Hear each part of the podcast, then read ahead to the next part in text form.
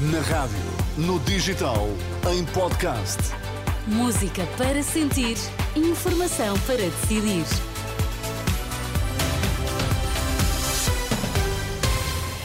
Notícias para ouvir agora na Renascença. Vamos saber quais os títulos em destaque.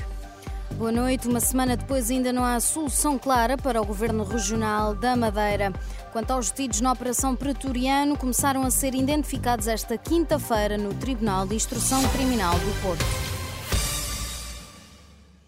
Uma semana depois, ainda não há uma solução clara para o Governo Regional da Madeira. O Conselho Regional do PSD não aprovou qualquer nome para suceder a Miguel Albuquerque. O que o partido decidiu foi apresentar apenas uma nova solução de governo. O ainda presidente do governo anúncio, que vai levar na segunda-feira ao representante da República esta proposta e que nesse dia abandona o governo regional. Em função da conversa, o que penso que irá acontecer, não posso adivinhar, será o senhor representante da República ouvir os partidos. E compete aos partidos políticos propor uma solução o meu partido, o que vai propor, que foi isso que foi aqui aprovado por unanimidade, é uma solução de governabilidade com os nossos parceiros no atual quadro parlamentar. Já tem o um nome ou não tem o um nome?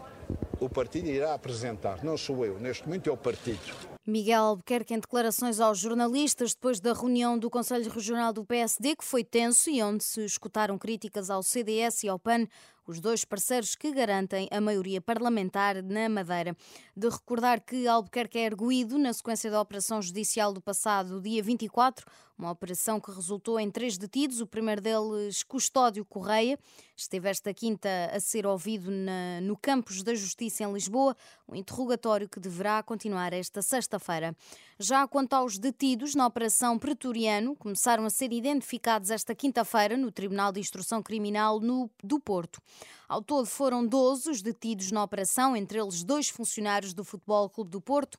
Esta quinta só foi ouvido José Sá, o advogado, o seu advogado, eh, Jorge Correia, aliás, diz que há muito por explicar sobre as agressões na Assembleia Geral do Futebol Clube do Porto. A inquirição está, está a correr bem, mas uh, é preciso explicar várias situações.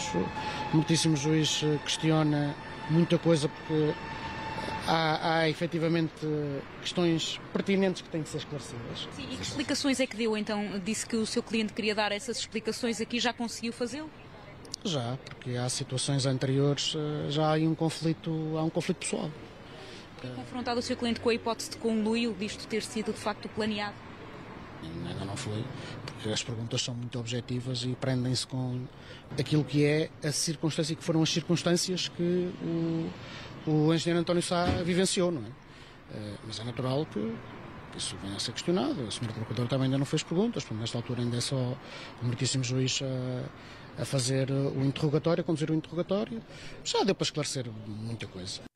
Jorge Correia, advogado de José Sá, um dos detidos na Operação Pretoriano. Os agricultores que bloquearam a fronteira do CAI em Elvas, no distrito de Porto Alegre, começaram a desmobilizar no início desta última noite, depois de terem tido a garantia de que vão receber muito em breve os apoios que tinham sido retirados. Os manifestantes receberam uma comunicação do Instituto de Financiamento da Agricultura e Pescas.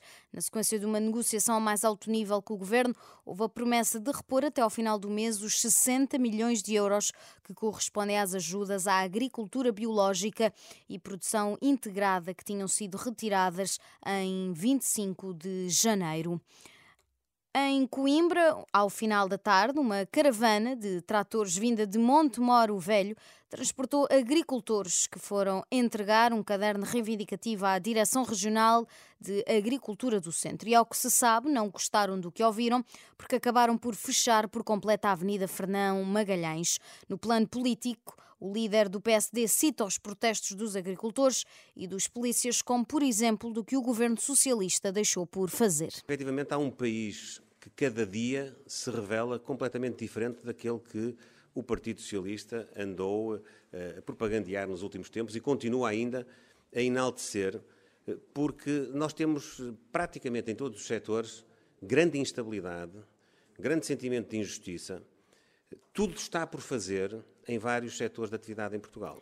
O líder da Aliança Democrática falava aos jornalistas depois de ter sido recebido vários representantes da plataforma de sindicatos da PSP e da GNR. Montenegro considerou justas as reivindicações dos polícias e garantiu empenho em satisfazê-las na medida das possibilidades do Estado.